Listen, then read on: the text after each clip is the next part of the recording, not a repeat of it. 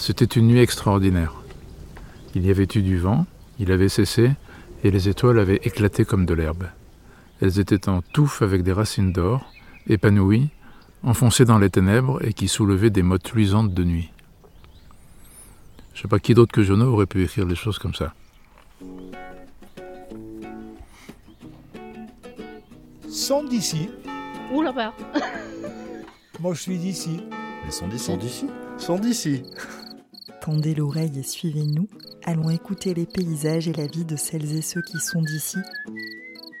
Dans un grand bain sonore de sons d'ici capté au cœur du parc naturel régional des Baronnies provençales. Elle est de plus en plus rare, la nuit noire. Elle est mystérieuse et pleine de secrets. Elle nous attire et nous donne envie de la parcourir. Sébastien Trébosque, éducateur à l'environnement, et Éric Dautria, passionné par l'écrivain Jean Giono, ont donné rendez-vous dans la forêt de Bénave pour arpenter les sentiers de la nuit, où la biodiversité nocturne fait écho à l'imaginaire et à la littérature de Jean Giono, où les mots et les sons nous invitent à la découverte de cette nuit démesurée. La nuit, pour moi, euh, c'est. Ça n'est pas que le contraire du jour. C'est pas un envers euh, du jour. C'est quelque chose de vivant, euh, presque de matériel. C'est pas juste l'absence de lumière. C'est un monde en soi. On parle de Giono et la nuit. on a étudié ce sujet avec le parc pour préparer l'exposition La nuit démesurée. On n'aurait jamais eu l'idée de faire Giono et le jour. Ça n'aurait aucun sens. Parce que le jour, ça n'a pas, enfin, ça n'a pas la même personnalité, si on peut dire. de La nuit, c'est vraiment une personnalité. Il s'intéresse à la nuit comme il s'intéresse au monde, quoi. il s'intéresse à, l'univers en fait. Il a une, une, perception du monde qui est très proche de la nature. Je pense justement qu'il voit dans la nuit cette, cette possibilité de faire ressortir tout un monde caché,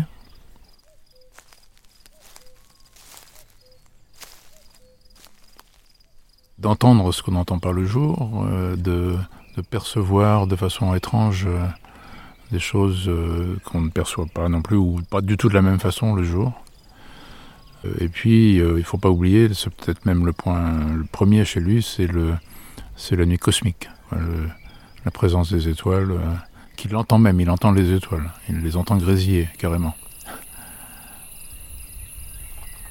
Comment est-ce que Giono nous invite à explorer la nuit? En somme, il y a plusieurs catégories de nuit, si on peut dire, chez Giono, euh, qu'on retrouve dans l'exposition du parc. Euh, c'est une décomposition qui nous est venue assez naturellement à la lecture de ces textes. On pourrait commencer par la nuit aveugle, par exemple, justement. Elle est, noire, obscure. Euh, donc, dans, certains textes, il insiste beaucoup là-dessus. La nuit complètement épaisse dans laquelle on ne voit pas à deux mètres, euh, qui comporte même une certaine dose d'inquiétude, de, danger. Et il y a dans l'un de ses, romans les plus connus, euh, Le Chant du Monde, une, aveugle qui est l'un des principaux personnages du roman, elle s'appelle Clara d'ailleurs. Euh, pour une aveugle, c'est intéressant. Hein. Et elle ne perçoit le monde qu'à travers, les sons. On la voit dans le roman, si j'ose dire, qui explique sa vision du monde auditive à, à son ami. Dans beaucoup de cas, il y a une espèce de force de la terre qui monte. Genot est un écrivain immensément imaginatif. Il n'est pas du tout dans l'observation euh, et dans la restitution euh, fidèle de ce qu'il a entendu ou vu. Il a euh, une, perception de la nuit comme, je dirais, un peu tellurique. C'est, la, force du, la force du sol, de la, des végétations, des animaux, puis celle du cosmos. Enfin, tout ça forme un tout. Au-dessus de la nuit qu'on peut dire terrestre, il y a la nuit étoilée. La nuit est tant usée d'étoiles qu'on voit la trame du ciel.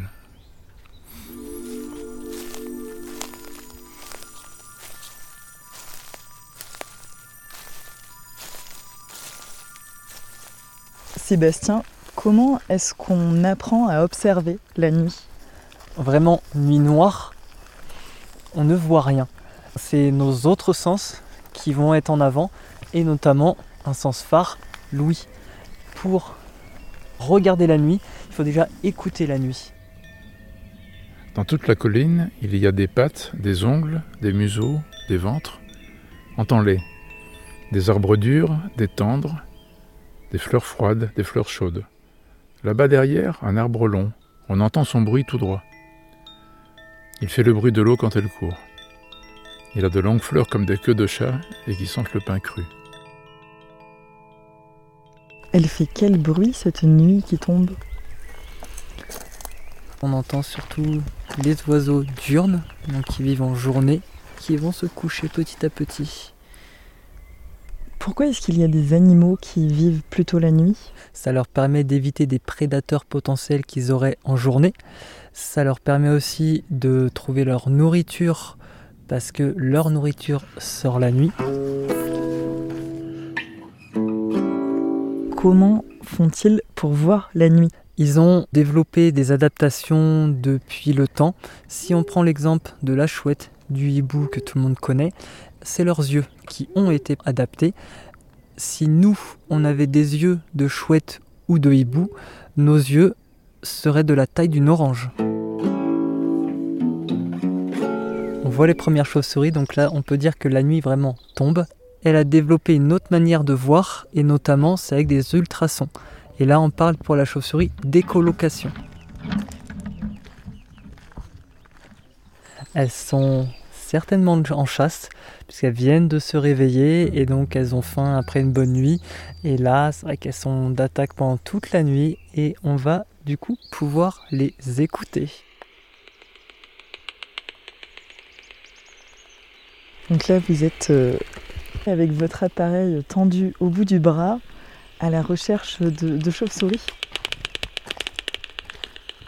Quand on voit les chauves-souris passer, on essaye de les suivre sachant que chaque espèce de chauve-souris émette des fréquences sonores différentes et donc c'est comme ça qu'on peut savoir aussi quelle chauve-souris on a. Peut-être des pipistrelles. C'est la plus petite chauve-souris que l'on peut trouver chez nous. Si elle replie ses ailes, elle fait la taille d'un pouce. Eric, vous suivez la chauve-souris avec votre détecteur. Ça vous fait quoi d'entendre ce monde nocturne d'habitude inaudible? Ah bah C'est fascinant. C'est fascinant de, aussi d'imaginer euh, la façon dont elles-mêmes euh, perçoivent le monde, quoi, puisque c'est ces émissions qu'elles entendent et qui leur reviennent, qui dessinent le monde. Quoi, c'est vrai qu'on se trouve transporté dans une autre dimension en quelque sorte.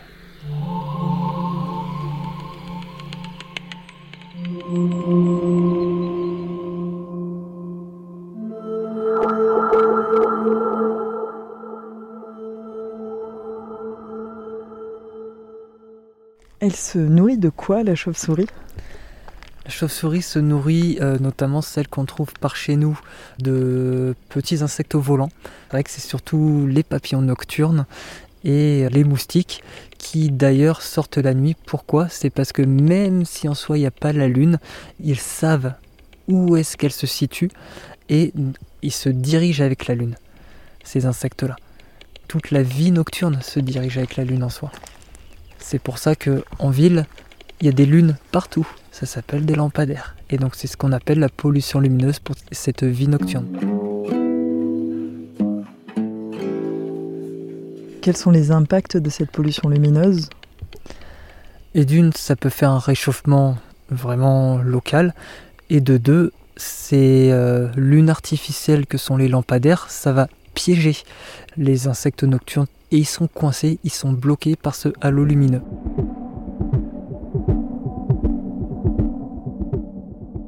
Il y a un roman euh, qui me vient à l'esprit, là, qui se passe d'ailleurs dans les baronnies où nous sommes. Il, mentionne en particulier un, petit village qui s'appelle Lachaud. Alors, je sais pas, il doit y avoir 50 habitants à Lachaud. Il y en avait peut-être un peu plus à son époque. Mais bon, ça vous donne quand même l'ordre de grandeur. Et il décrit Lachaud comme étant, c'est à peu près Las Vegas, quoi. Vu de Jono, c'est Las Vegas. Il y a une conversation entre plusieurs vieilles dames qui sont autour de l'âtre euh, dans leur ferme qui est euh, dans la montagne, euh, isolée de la chaux, qui est le, bourg. La première dit euh, Elle affirme, il fait jamais nuit à la chaux. Alors l'autre hausse les épaules et elle lui dit, bien sûr qu'il fait nuit à la chaux, il fait nuit partout.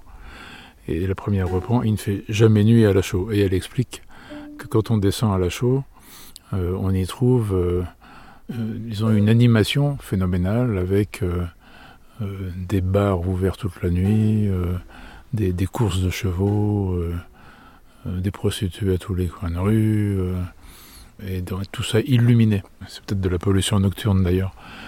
Et c'est une nuit violente, hein. c'est une nuit dangereuse. les hommes se battent, éventuellement s'entretuent.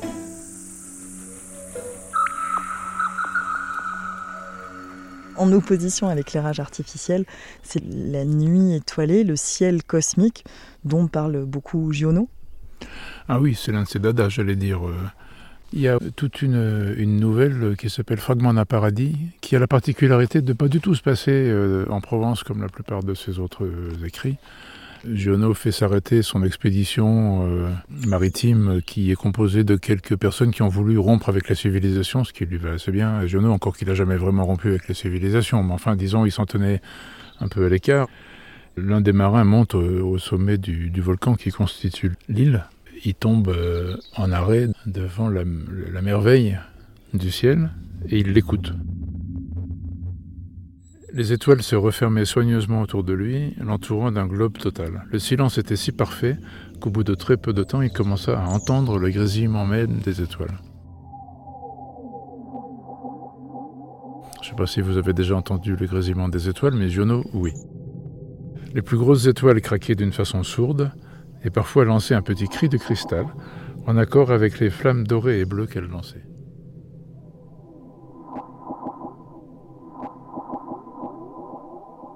on entend vraiment de moins en moins de choses. Et qu'est-ce qu'on voit? Des, des ombres, je dirais. Des crêtes. Des arbres verticaux, c'est à peu près tout ce qui reste de visible. Mais voir la silhouette des montagnes autour de soi, c'est toujours quelque chose qui donne de la présence à la nuit. Dans une plaine, euh, c'est pas du tout la même chose. Une fois qu'on a goûté aux, montagnes ou même aux collines, c'est difficile de, je pense, de s'en éloigner.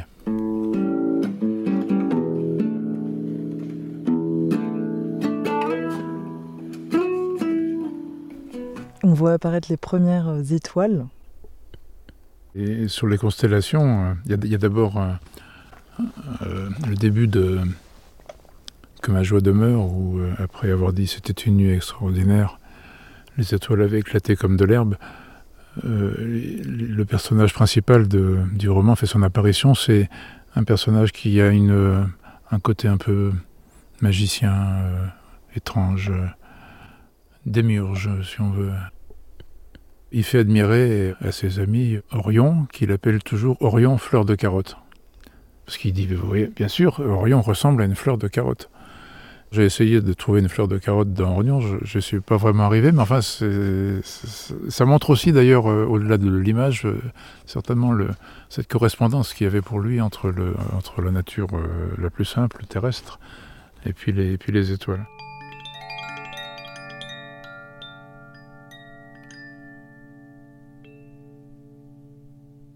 Pour la nuit est aussi une, fondamentalement une matière, un matériau qu'on peut palper.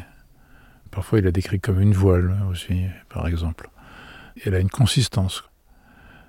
C'est pas seulement une, absence de lumière. Hein. C'est, c'est vraiment quelque chose de physique. C'est une poésie qui est sensuelle, toujours. Il est toujours question d'essence et, de, et du plaisir. Dans certains cas même, ça va jusqu'à l'érotisme de la nuit. Il y a quelques passages comme ça qui sont très beaux, où, euh, une femme ressent la perception de la nuit autour d'elle. Elle se déshabille, elle jouit du vent.